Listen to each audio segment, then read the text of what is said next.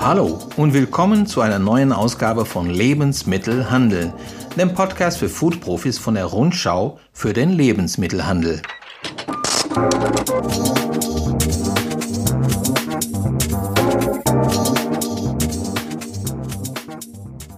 Mein Name ist Marcelo Crescenti und ich bin der Chefredakteur dieser Fachzeitschrift für die Lebensmittelbranche, die es schon seit über 90 Jahren gibt. Jetzt auch als Podcast. Heute spreche ich mit Bela Claudius Seebach, Gründer von Just Spices. Mit ihm spreche ich immer wieder in losen Folgen über das Geschehen in der Lebensmittelbranche. Just Spices, das ist das Gewürz-Startup, das mittlerweile auch Fixprodukte mit dem Namen In Minutes produziert. Demnächst wollen sie eine weitere Kategorie aufmischen, wie Bela im Podcast erzählt. Aber zunächst einmal wollte ich einfach wissen, wie es ihm und dem Unternehmen geht. Ja, ähm, uns geht's gut, muss man sagen. Ähm, wir befinden uns immer noch im Homeoffice zum Großteil. Mittlerweile dürfen Mitarbeiter vereinzelt äh, ins Büro mit ähm, ja, den vorgegebenen Corona. Ähm, Richtlinien, Hygienerichtlinien, aber es klappt insgesamt sehr gut. Ähm, ich hatte, glaube ich, letztes Mal erzählt, wir haben sind sehr früh ins Homeoffice gegangen ähm, und kommen damit wirklich sehr, sehr gut zurecht. Das hört man natürlich gerne.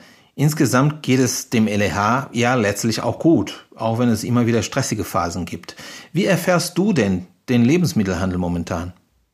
Also ich, wir sind der Meinung, es, geht, es, es, es hat auch keine großen Abschwung genommen in irgendeiner Art. Es ist nicht weniger geworden. Die Nachfrage ist äh, wie zuvor riesig. Ähm, ich glaube, also unsere Vermutung ist, dieses Thema Homecooking ist immer noch ein ganz großes Thema. Die Leute gehen ja nicht so viel raus und davon muss ich sagen, profitieren wir und der Lebensmitteleinzelhandel auch. Geht es denn so weiter mit Homecooking? Bleibt der Trend? Irgendwie kenne ich immer mehr Leute, die gerade auf den Geschmack kommen. Marcello, ich weiß nicht, wie es bei dir im Freundeskreis ist. Also bei mir kommt so vor, als irgendwie alle auf einmal viel mehr zu Hause kochen. Die, die verabreden sich zu Hause in kleinen Gruppen, äh, die kochen unter der Woche. Also ich glaube natürlich auch unsere die Lieferdienste haben auch irgendwie profitiert, aber ähm, mir kommt so vor, als ob mittlerweile jeder vier von fünf Abenden zu Hause selber kocht. Und mittlerweile, also Freunde, die challengen sich richtig damit. Wer macht das coolste Essen, wer macht die coolsten Nudeln, wer macht, ja, also wirklich, ich finde das geil. Also ich habe da einen riesigen Spaß, weil ich mache das schon lange und ich habe einen kleinen Wissensvorsprung vor allen Dingen. das ist natürlich für die Ernährungsbranche und für den Lebensmittelhandel ja nicht schlecht. Wie seid ihr jetzt mit euren Aktivitäten im Handel unterwegs? Also wir sind ähm, mit unserer Vertriebsmannschaft draußen. Wir haben ja zum Teil ähm, auch eine Agentur draußen, die wirklich ihren richtig ordentlichen Job alle machen. Ähm, ich würde, ich würde gefühlt sagen, es ist ziemlich normal. Das Geschäft ist wieder da.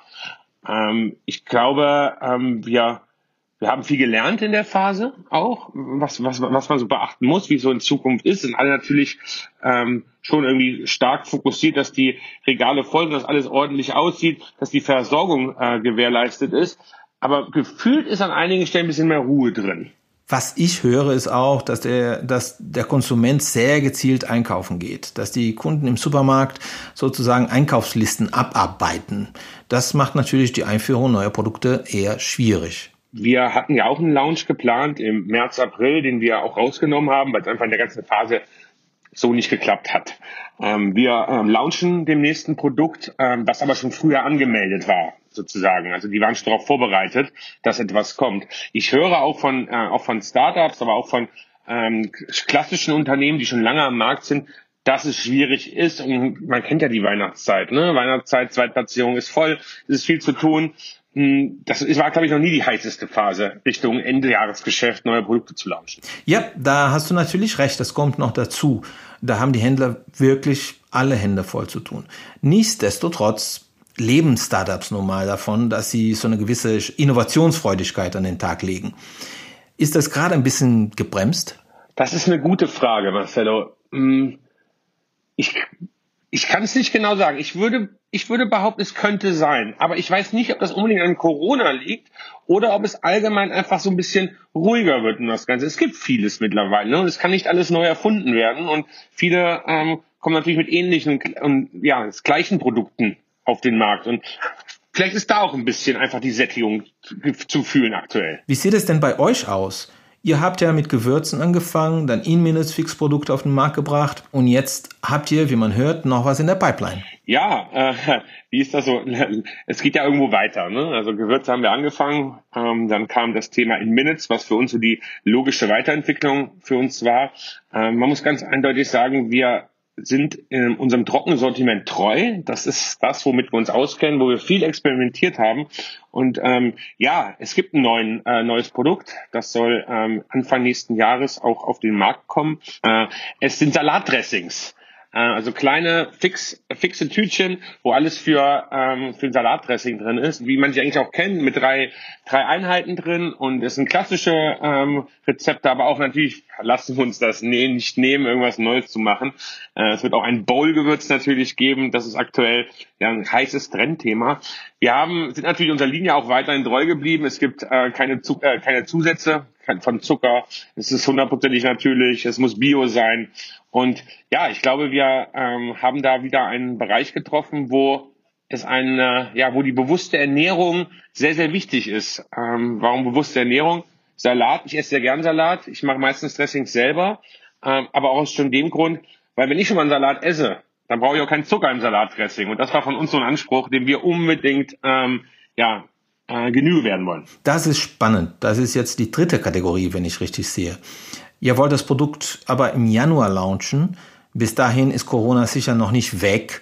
Also wie bereitet man so eine Produktneueinführung denn unter diesen Bedingungen vor? Ich glaube, man muss gucken, ähm, wir sind ja, äh, wir starten im Januar, es hat eine bestimmte Phase, bis man einigermaßen flächendeckend ist. Das dauert fünf, sechs Monate.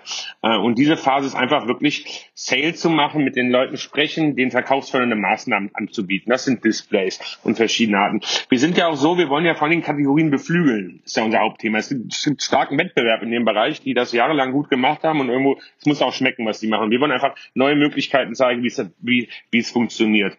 Ähm, wir sind jetzt schon in Gesprächen mit den, äh, mit den großen Zentralen, mit den, mit den Regionen, mit MLFs, mit allen und ja, hören natürlich auf den Markt, wie die es auch machen würden. Wir ähm, ganz konkret kann ich natürlich nicht sagen, wie unsere ersten Monate stattfinden aktuell. da kommt natürlich eigentlich zu, aber die Rundschau wird davon auch einen Teil übernehmen.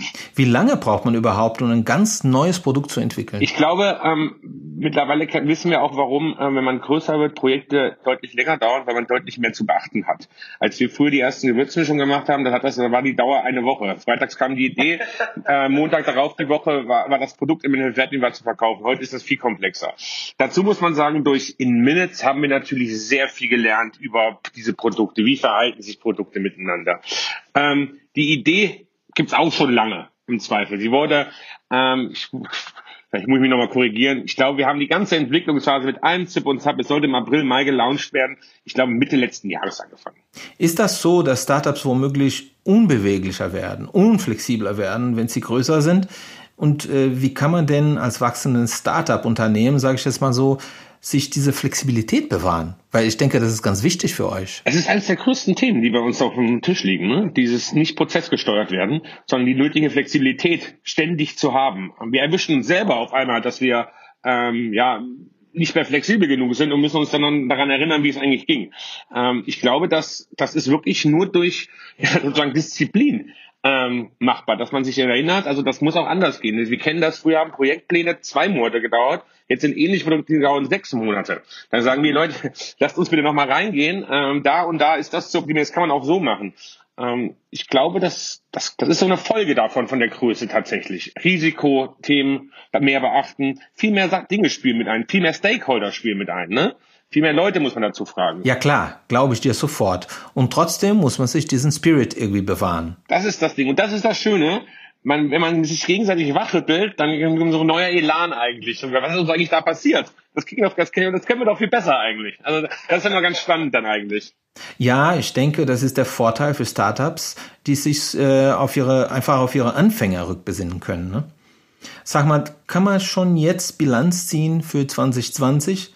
Das war ein verrücktes Jahr bis jetzt, für viele halt nicht so schön, aber im LH lief es doch ganz gut. Ich glaube, Bilanz ziehen wirklich ähm, nicht den Tag vor dem Abend loben. Ne? Mm, also das Jahr war bis jetzt wirklich stark in allen Kanälen. Online, Handel, B2B. Wir, wir mussten vieles anpassen, um dem Wachstum wieder gerecht zu werden. Wir hatten wirklich starke Pläne dieses Jahr Aber es hat alles übertroffen bis jetzt. Also wir sind an einer Stelle, ähm, wir werden fast, ja, fast einen hundertprozentigen Wachstum nochmal haben. Ne? Also da müssen wir im Teufel zukommen, wenn es äh, schlecht ab, äh, abschneidet dieses Jahr. Es waren alle super fleißig, alle haben Vollgas gegeben. Corona hat zusammengeschweißt. Ne? Jeder ist natürlich auch ein Arbeitsplatzthema. Ne? Jeder möchte, möchte weiterkommen. Wir, wir, wir hatten das Glück, dass wir unseren, unseren Teams auch das Gefühl geben, geben konnten, sichere Arbeitsplätze zu haben irgendwo, weil die tolle Sachen ist. Das war ein Motivator für alle. Ne? Na dann. Aber sag mal, ich erinnere mich, du hast erzählt, in der heißen Corona-Phase hat euer Außendienst im Markt mit angepackt, äh, in den Supermärkten Gewürzregale aufgeräumt und sowas. Kann denn der Außendienst mittlerweile wieder den gewohnten Job machen? Äh, was für mich heißt Beratung und vor allen Dingen Kundenpflege? Das ist eines meiner größten Themen. Wir sind super gut in der Kundenakquisition. Ab und zu fällt uns aber ein bestehender Kunde über, ne, wo wir gerade extrem am Lernen sind, dass sowas eigentlich nicht passieren darf. Und das sind so Wachstumsschäden, ähm, die man dann irgendwann realisiert. Erfolg vertuscht Fehler.